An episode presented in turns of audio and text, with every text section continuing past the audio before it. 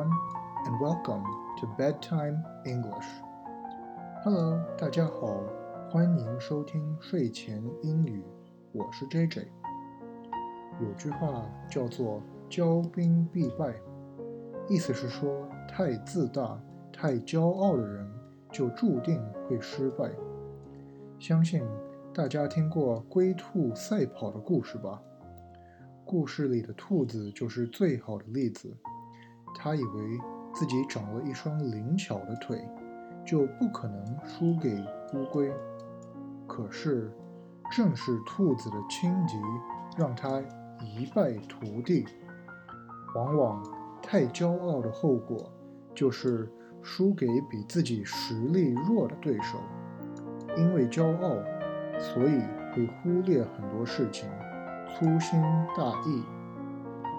今天的节目讲的是狮子与小虫，主角是一个不起眼的小飞虫，还有一个巨大威猛的狮子。为什么要说骄兵必败呢？朋友们听完故事后，大概就会明白了。话不多说，我们开始吧。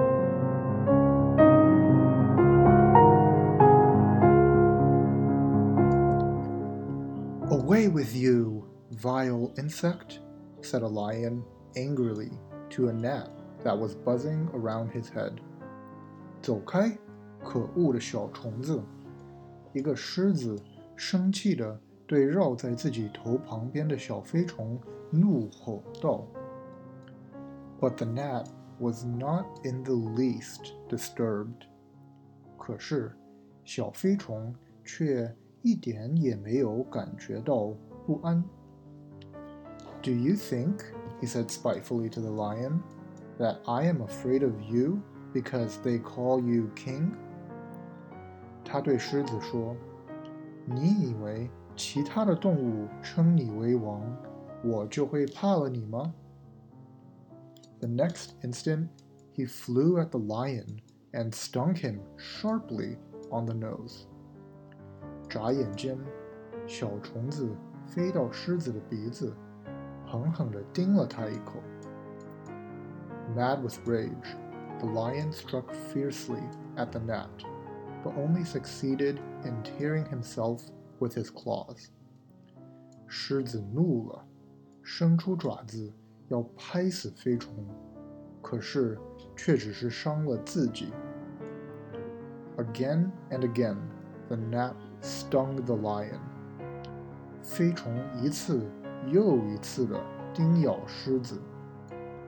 At last, worn out with rage and covered with wounds that his own teeth and claws had made, the lion gave up the fight. 终于，满身伤痕的狮子受不了了，自愿投降了。 the gnat buzzed away to tell the whole world about his victory. But instead, he flew straight into a spider's web. 飞虫迫不及待的要把自己的胜利秀给全世界，可是，一不小心却飞进了蜘蛛网里。And there, he who had defeated the king of beasts came to a miserable end The dinner of a little spider.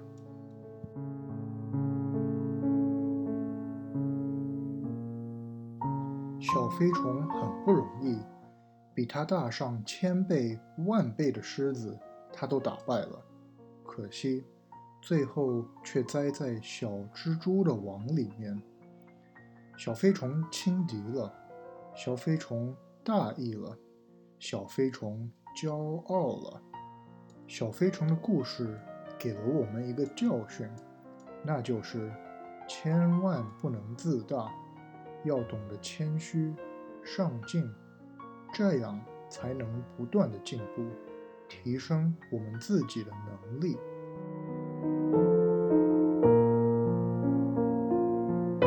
好的，那么我们来看看今天的重点语句吧。我们今天要学的。第一个单词是 king，王，king。 He is the king of animals. 他是动物之王。He is the king of animals. 他是动物之王。我们学的第二个单词是 victory，胜利。Victory. He sacrificed a lot to obtain this victory. 他为了这个胜利牺牲了很多。He sacrificed a lot to obtain this victory. 他为了这个胜利牺牲了很多。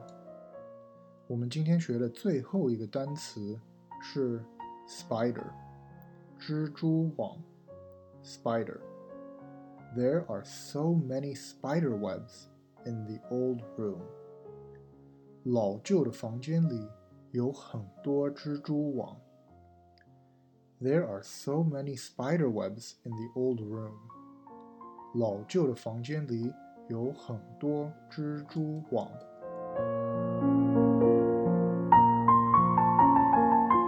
好的，那么我们今天的节目就讲到这里了。大家如果喜欢今天的故事，可以分享、转发给朋友，让更多的人认识到学英语的快乐。Thank you for listening and see you next time. 感谢收听，我们下期再见，拜拜。